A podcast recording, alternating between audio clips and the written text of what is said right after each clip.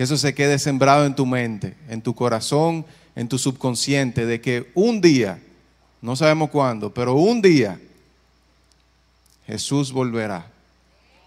Un día, un día, que yo no sé cuándo, tú no sabes cuándo, nadie sabe cuándo, solamente Dios. Pero un día, en un momento, todo se acabará y vendrá Jesucristo nuevamente a la tierra.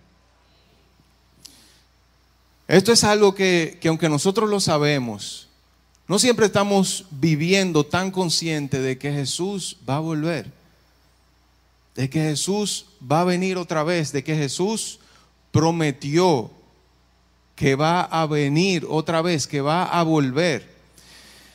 Y pensando en, en, en Jesús, cuando Jesús vino a la tierra, primera vez, Jesús vino, vino a la tierra muy humilde, lleno de mansedumbre, siendo el rey del universo con toda la fama, el poder, toda la gloria, vino a la tierra envuelto en pañales, en un pesebre, en una familia de escasos recursos, nació en un, en un establo lleno de animales, lleno de pajas.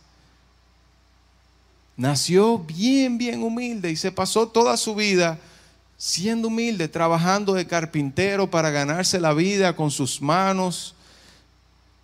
Y cada vez que Jesús iba a algún sitio, primero enseñaba, enseñaba la humildad, enseñaba el servicio, enseñaba la mansedumbre. Y ese es el ejemplo que Jesús nos dio para vivir de esa forma, para nosotros vivir de esa manera, vivir en mansedumbre, vivir en humildad, viviendo, viviendo, sirviendo a los demás. Ahora, cuando Jesús vuelva a la tierra, no va a venir así. No va a venir de esa forma. Dice que en su segunda venida, Él va a venir montado en un caballo en la primera vez, cuando entraba a Jerusalén, fue montado en un burrito, en un asno, todo apacible, todo tranquilo, pero la segunda venida va a ser montado en un caballo. Y dice en la Biblia que de su boca sale una espada. Y vienen ángeles, ejército de ángeles. Ustedes recuerdan esa tentación de Jesús, cuando, cuando el diablo estaba tratando de tentar a Jesús y le dijo, Tírate, tírate de ahí, de donde tú estás, del pináculo del templo, que dice que va a mandar a sus ángeles a que te sostengan, a que te guarden. Pero él dijo, no tentarás al Señor tu Dios. Y dijo, esa, esa, esa piedra que tú tienes hambre, ahora conviértela en, en pan y come. Dice, no solo de pan vivirá el hombre, pero ahora, en la segunda venida, todo el ejército de los cielos, todos los ángeles, vendrán como un ejército fuerte, poderoso, vendrá a la tierra a juzgar, a juzgar, a hacer un juicio. Nosotros hemos escuchado muchas veces esa, palabra de no juzguéis para que no seáis juzgados, porque con la misma vara que tú mides te será medido. Y a veces como que pensamos que el juicio no es algo bueno, pero sí. Cuando Jesús venga, va a ser justicia y juicio en verdad. Y va a dar a cada uno, a cada uno va a dar lo que merece. Esa es la segunda venida de Cristo un día, un día, que no sabemos cuándo será, pero un día Jesús volverá y ya no habrá tiempo de nada. En ese momento ya no habrá chance, no habrá chance de nada más. Y mientras pensaba en, este, en este mensaje, pensaba en la, en la analogía, la comparación de cuando eh, de cuando uno estaba en, el colegio, en la escuela, que te ponían una tarea y en mi caso era, no era de que me salía a mí hacer la tarea, que me salía, wow, quiero hacer la tarea hoy. No, sino que mi mamá y mi papá me decían, bueno, hasta que no termine la tarea, pues no sigue haciendo, no sigue jugando o, o lo que sea. Y me ponía a hacer mi tarea, pero yo recuerdo que, que hubo un par de tareas que yo me sentía muy orgulloso de lo que yo había hecho. De, eh, por ejemplo, a mí me gustaba mucho escribir cuentos y yo me acuerdo que una, en una de esas tareas era escribir un cuento y al otro día cuando yo tenía que entregar mi tarea, cuando la profesora llegó yo quería como que ni siquiera dijera buenos días ni nada, sino que, y la tarea, y ya, yo quería entregar la mía y que, y que la vieran y que la leyera y que me dijeran muy bien, Joel. Digo, eso yo esperaba, ¿verdad? Que me dijeran que muy bien. Eso es cuando, cuando uno hace su tarea, cuando uno hace, durante el tiempo que te dan para hacer la tarea, uno hace la cosa bien. Ahora, también me pasó que yo sabía que, una, que había una tarea, no la hacía, y al otro día, la ansiedad, la ansiedad. Y, entonces comenzaban los pensamientos de esperanza. Yo no he visto a la profesora hoy, quizá no vino. Y después aparece la profesora. Ya hay que buscar otra esperanza porque ya llegó. Y decía, bueno, ya llegó. Quizás se lo olvidó. Quizás se lo olvide. O quizás, mira, no era para hoy. Y comenzaba a preguntarle a los amiguitos míos, ¿verdad que la tarea era para mañana? No, era para hoy. No, era para mañana. No, y tú no lo hiciste era para hoy. Y yo, ay, mi madre, ¿y ahora?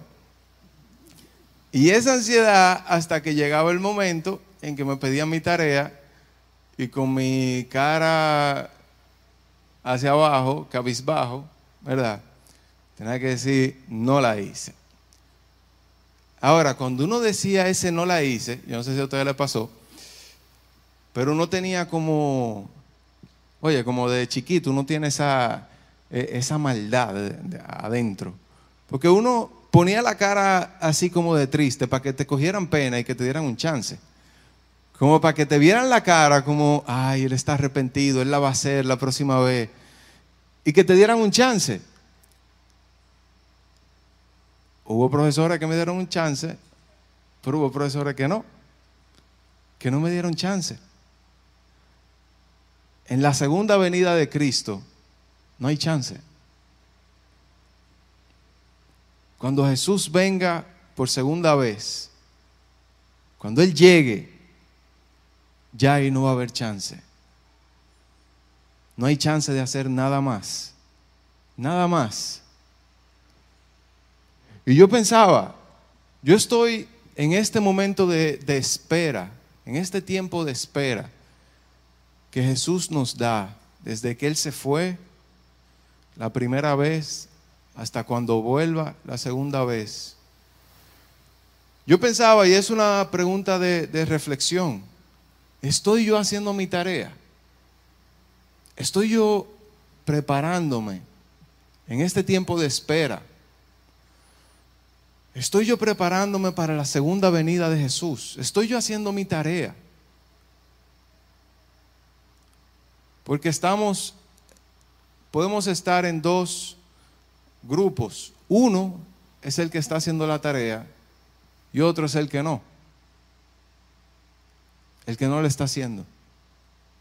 Todos nosotros estamos con el grupo 1 con el grupo 2. No hay grupo 3. O te estás preparando o estás dejando que pase el tiempo. Que pase el tiempo. Como si, si lo que Jesús dijo de que va a venir, como si eso no hubiese, no va a pasar. ¿Por qué a veces nos dejamos dormir? A veces nos dejamos estar simplemente pasivos, que pase el tiempo. Jesús cuando estuvo aquí en la tierra, habló acerca de su segunda venida, habló varias veces y, daba, él dio varios ejemplos, habló con comparaciones acerca de, de su venida. Una de esas, de esas parábolas de, de las que Jesús habló fue esa parábola de las, de las damas de honor, de las doncellas, que dice que, que habían diez. Y vamos a hacerlo poniéndolo en contexto de, de hoy en día. Eran, vamos a decir, diez damas de honor para una boda. Las, las diez damas tenían que estar listas, vestidas, y, y vamos a decir que, que era que en ese momento todos tenían, todas tenían que tener su vestido planchado y, su, y sus zapatos tenían que tenerlo limpios y listos. ¿Qué sucede? Cinco de ellas tenían su vestido ahí, pero estaba arrugado. Y los zapatos estaban, no estaban muy bien, estaban medio sucios. Pero cinco plancharon con tiempo su vestido, limpiaron su zapato y lo colgaron ahí a esperar que llegara el momento. Dice que las diez se durmieron, porque parece que duró mucho. El esposo en llegar y que comenzara la boda, duró mucho y se durmieron. En, quizás en la habitación en la que estaban hablando, se durmieron las diez. Pero una llega alguien y les toca la puerta. Ya llegó, ya llegó. Y las cinco que estaban con su vestido planchado y limpio, se pusieron su vestido, listo. Las otras cinco dijeron, ay, ¿y ahora qué hacemos? Imagínense, se pusieron su vestido arrugado y su zapato sucio. Y cuando las diez llegaron ya a desfilar en la boda, a las cinco que tenían su vestido planchado y sus zapatos limpios, Dijeron, sí, pasen. Y a las otras cinco, con su vestido arrugado, dijeron, no, ustedes no, no están listas. A esta boda no se puede entrar así arrugado y sucio. No se prepararon, así que se quedan afuera. Otra comparación que Jesús hizo de la segunda venida de él, la segunda venida de Cristo, fue la parábola de los talentos. Y en esa parábola, imaginémonos un, un, hombre rico que va a ir a hacer negocios a otro país y va a durar un tiempo allá en ese otro país, pero, pero con todas las cosas que tiene aquí, con todas los, las ganancias, las empresas que tiene aquí, le entrega a tres de, de, de las personas que tiene de sus empleados, le entrega a ellos tres, le entrega a uno, le entrega un dinero, a otro le entrega otro y a otro le entrega otro. Y le dice, oiga lo que vamos a hacer. Estoy entregando esto, administrenlo en lo que yo voy a terminar de hacer los negocios al otro país. Entonces cuando yo vuelva, hacemos cuentas.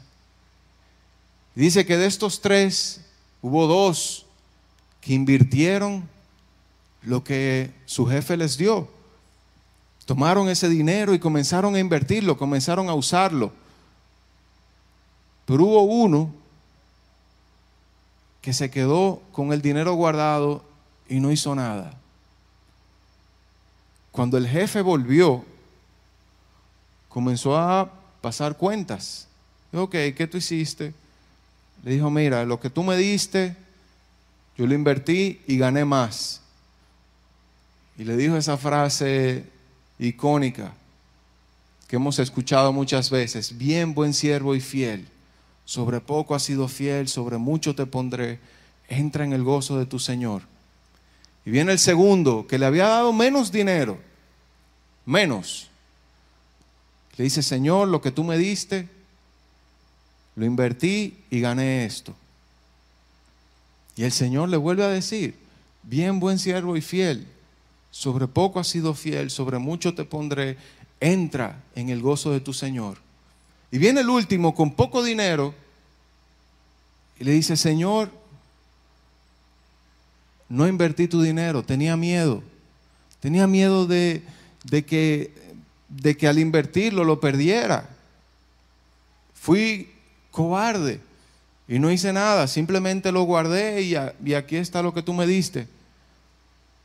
Lo único que ya había pasado el tiempo y el dinero había perdido valor. Y a ese el Señor le dijo, siervo malo, siervo malo, negligente, no hiciste nada. Por no haber hecho nada, vas al calabozo, vas al horno de fuego. Esas son dos comparaciones que, que, nos hablan acerca de la venida de Jesús. En este de los talentos hubo dos que, haciendo la comparación, hubo dos que las habilidades que Dios le dio, los dones que Dios le dio, las capacidades que Dios le dio, el pensamiento, la inteligencia que Dios les dio, los pusieron en práctica. ¿Y en práctica para qué? En práctica para servir a otros. En práctica para ayudar a otros. Los pusieron a servir, los pusieron a producir. Pero hubo uno que con capacidades, con habilidades, con destrezas, con dones, con talentos, decidió quedarse sentado y no hacer nada. Simplemente esperar, esperar que el Señor viniera y entregarle lo que le dio. Y siempre hay que hacer la reflexión en qué grupo estamos, en qué grupo tú estás, en qué grupo yo estoy. ¿Qué estás haciendo con los dones, con los talentos, con las habilidades, con las capacidades? Como decía la hermana, estás todavía orando por ti todos los días, orando solamente por ti, viendo que, el foco del mundo, que el foco de, toda la vida sea, sea puesto sobre ti o las habilidades, los dones, los talentos, las capacidades, estás comenzando a poner el foco sobre los demás y comenzar a servir a los demás. Comenzar a dar, comenzar a ayudar a los demás. Lo creamos o no lo creamos, Jesús va a volver. Estemos conscientes o en nuestra mente ignoremos, queramos ignorar continuamente, Él va a volver. Cual sea de las dos que pensemos, que sí o que no, Jesús va a volver. Y cuando vuelva, va a ser como el Señor. Te va a decir, ¿qué hiciste? ¿Qué hiciste? Aquí no va a haber chance me va a decir a mí, Joel, ¿qué hiciste? No, no me va a decir, no, te, voy a dar una semana más. No, ya se acabó el tiempo. Dime ahora, ¿qué, qué hiciste? ¿Cómo invertiste el tiempo y lo que te di? ¿Cómo lo pusiste en práctica?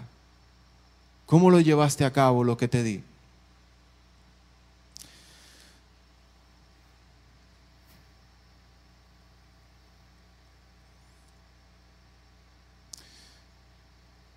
En Apocalipsis capítulo 22, versículos 12 al 15. Y este es, este es el último capítulo de la Biblia.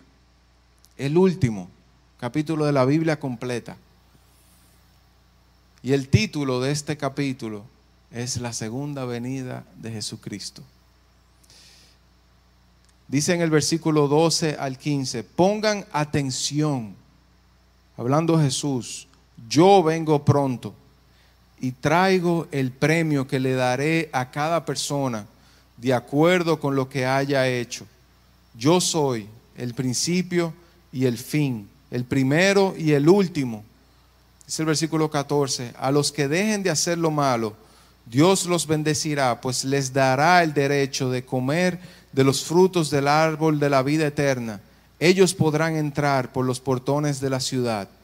Y el 15, muy triste, dice, afuera se quedarán los malvados, los que practican la brujería, que tienen relaciones sexuales prohibidas, los asesinos, los que adoran a dioses falsos y todos los que engañan y practican el mal. Dice en otra comparación que Jesús hace, dice que el Hijo del Hombre, es decir, Jesús, vendrá como ladrón en la noche, que nadie se lo espera. Imagínense que los ladrones digan, mira, voy el viernes a las 2 de la mañana. Y te, dejan una nota así debajo de la, de la puerta. ladrón llegará el viernes a las 2 de la mañana. Uno se forra, desde que entren está, está no, no, la policía, no, el ejército está ahí con la metralleta y todo. Uno se prepara. Pero dice que viene como ladrón en la noche cuando uno no se lo espera. Pero hay señales del fin. Y por muchos años, siglos, se ha predicado acerca de las señales del fin y cómo en cada etapa, cada temporada de, la vida, del mundo, esas señales del fin se van dando, se van dando. El asunto de, de por qué ahora es que, que se ve una, un cumplimiento de las señales del fin con mucho mayor agudeza es porque todas están ocurriendo en el mismo tiempo. Guerras, terremotos, pestes y, relaciones sexuales depravadas. Esas son las cuatro señales, las cuatro principales señales del fin. Las cuatro lo estamos viendo ahora. Todo lo estamos viendo ahora lo que nos dice que Jesús está cerca. Jesús está cerca. Ahora, después de hablar esto, tengo que ir a lo que a como comenzamos el mensaje. Todavía hay tiempo. Todavía hay tiempo y todavía hay esperanza. Si en todo esto tú te pensaste quizá en el grupo en el que todavía está pasivo, en el que está tranquilo, déjame decirte que todavía hay tiempo, todavía hay tiempo, hay chance, hay chance de hacer la voluntad de Dios, hay chance de, decir, Señor, yo voy a hacer tu voluntad todos los días de mi vida, me voy a preparar para tu venida, me voy a preparar para hacer tu voluntad, me voy a preparar para cuando tú vengas yo esté listo. Que sea esperándote, que sea con esperanza, con fervor, decir, sí Señor, ven, ven Señor Jesús, ven que estoy listo, esperándote, preparado. Que ese sea nuestro anhelo, que ese sea nuestro deseo.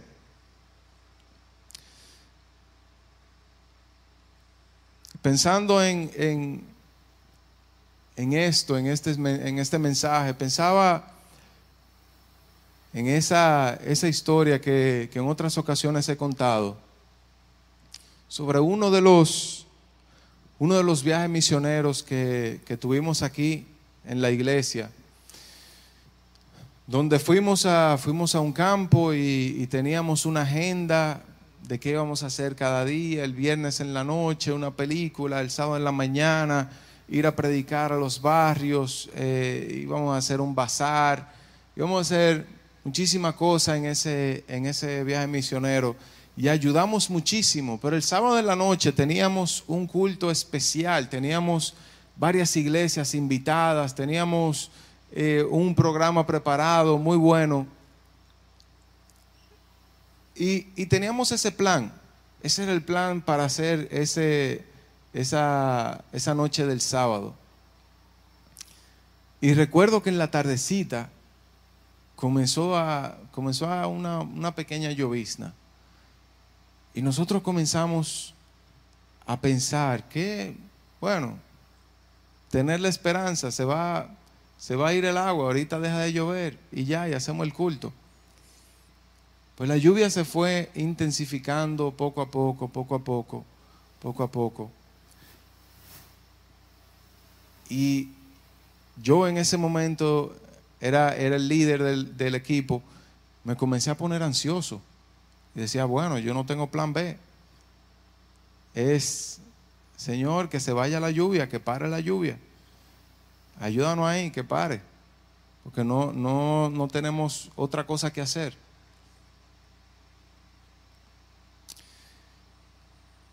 Y pasó el tiempo, pasó el tiempo, las seis de la tarde, se suponía que el mensaje, el, culto iba a ser seis y media, siete. Llegó a las seis, un torrencial. Seis y media, seguía lloviendo. A las siete bajó un chin, pero todavía no podíamos comenzar. Siete y quince por ahí, volvió otra vez torrencial. Y decía, ¿y ahora qué? ¿ahora qué voy a hacer? ¿Ahora qué vamos a hacer? No tengo idea, no tengo otro plan. ¿Qué vamos a hacer?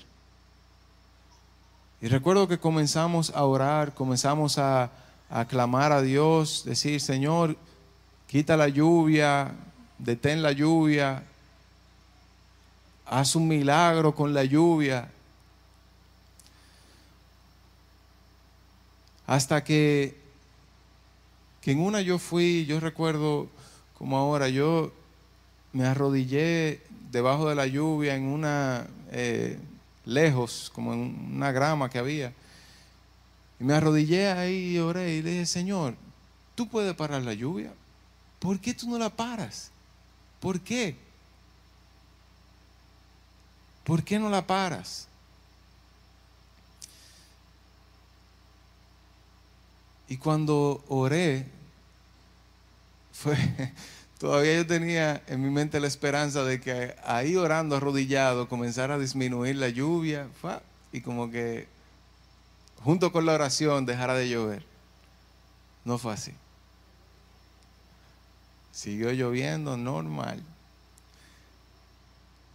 Cuando yo me paré de ahí, me paré completamente desesperanzado y con todo un equipo de, jóvenes que no sabía qué decirle, no tenía ni idea qué, les iba a decir. Habíamos fracasado, el plan fracasó. Teníamos invitados de otras iglesias con su, con su sombrilla ahí mirándonos como, ajá, muy bien, gracias por la invitación. Yo estaba completamente avergonzado. Y recuerdo que en, que en ese momento me, me vino hacia la mente, vamos, vamos a, dar una vuelta por el pueblo, vamos a, caminar por el pueblo. Y recuerdo que, que, no me sentía seguro porque fue como una idea muy descabellada. Y, fui donde, eh, donde Marco, que eh, ha sido uno de mis mejores amigos por mucho tiempo, y, le, y en ese momento dije, bueno, necesito seguridad. Y fui y le dije, Marco, yo, yo estoy sintiendo esto, de irnos a caminar por el pueblo con todo y lluvia. ¿Qué tú piensas? Me dijo él, bueno, yo no siento nada, pero tú eres el líder, si Dios te habló a ti, vamos a darle, si Dios te habló a ti, vamos a hacerlo. bueno, le voy a pedir a Joel que pase al piano. Pues, pues, lo que sucedió fue que dimos, caminamos un momentico, unos cuantos jóvenes, nada, no salimos todos, sino unos cuantos. Caminamos y, y nada pasó. Ahora, después de eso, fue como, Señor, teníamos todo planeado, pero pero no estaba buscando tu voluntad.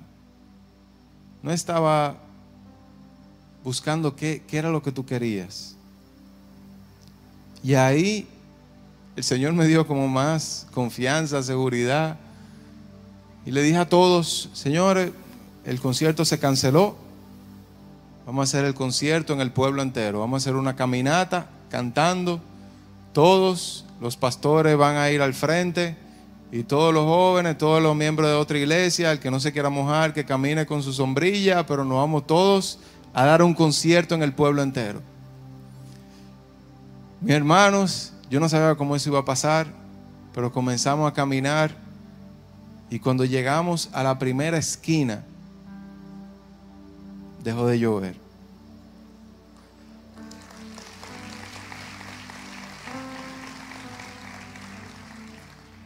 Con esto, con este ejemplo, lo que te quiero decir es que no es tan importante como tú hayas planificado tu vida. No es tan importante como tú hayas diseñado tu vida. Lo importante es conocer el diseño de Dios para tu vida. Conocer el diseño de Dios para tu vida los años que te restan hasta la segunda venida de Cristo o hasta que tú vayas, los años que te restan, que valgan la pena. Que sea cada día preguntándole al Señor, Señor, ¿cuál es tu voluntad hoy? ¿Cuál es tu voluntad hoy? ¿Qué tú quieres de mí hoy? El Señor va a volver. Él va a volver, eso es un hecho. Él va a volver. Vamos a esperarlo listos. Vamos a esperarlo listos, preparados, con la esperanza y el deseo de decir, sí Señor, ven, ven Señor Jesús, estoy listo, estoy preparado para, para mi encuentro contigo. Quiero que mi vida valga la pena. Quiero que mi vida rinda frutos. Y le voy a leer un par de versículos de, Hebreos. Hebreos es ese libro, ese libro que, que da esperanza a un pueblo que estaba batido, sin esperanza.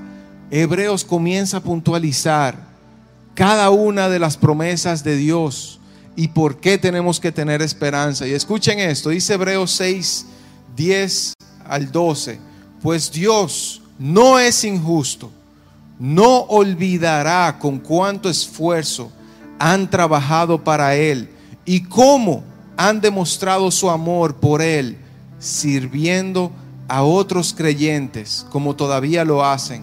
Nuestro gran deseo es que sigan amando a los demás mientras tengan vida, para asegurarse de, de que lo que esperan se hará realidad entonces no se volverán torpes ni indiferentes espiritualmente. En cambio, seguirán el ejemplo de quienes gracias a su fe y perseverancia heredarán las promesas de Dios.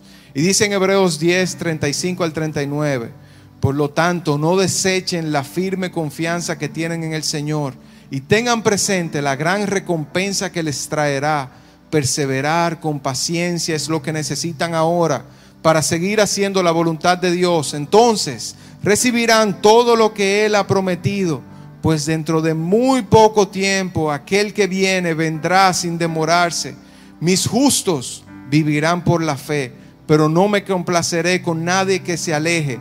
Pero nosotros no somos de los que se apartan de Dios para su propia destrucción, sino que somos los fieles y nuestras almas serán salvadas. Esa es la esperanza que tenemos en Cristo. Que nuestros años, 5, 10, 15, 20, 30, 50, 80, que tus años y mis años aquí en la tierra valgan la pena. Que en ese momento no tengamos que decir, Señor, dame un chance, dame un mes más, que se me olvidó que tú venías, dame un mes más sino que vivamos cada día con la esperanza, la esperanza viva de querer que Él vuelva otra vez, de que estamos caminando en su voluntad, de que estamos haciendo su voluntad cada día. Y ahí donde tú estás, cierra tus ojos y, y ora al Señor. Ora a Dios. Ora al Señor. Que se haga tu voluntad Dios en nuestras vidas. Ora al Señor, dile Señor, ¿en qué ¿En qué puedo cambiar? ¿En qué más puedo invertirme? ¿Qué más puedo hacer por ti? ¿Qué más puedo hacer por ti, Señor? ¿Qué más? ¿Qué otra cosa puedo hacer por ti, Dios? ¿Qué más, Señor? Dile al Señor, Señor, háblame, háblame, Dios. Y si lo estoy haciendo bien, simplemente, simplemente asegúrame, asegúrame que voy en buen camino, que voy bien. Si no lo estoy haciendo bien, confróntame y enséñame. Enséñame, Señor, cómo hacerlo bien. Este mensaje, el Señor me confrontó a mí mismo. Era un mensaje primero para mí, antes de, de predicarlo. Y antes de, de cerrar, dice en Apocalipsis 3:20, he aquí, yo estoy a la puerta y llamo. Si alguno oye mi voz y abre la puerta, entraré a él y cenaré con él y él conmigo.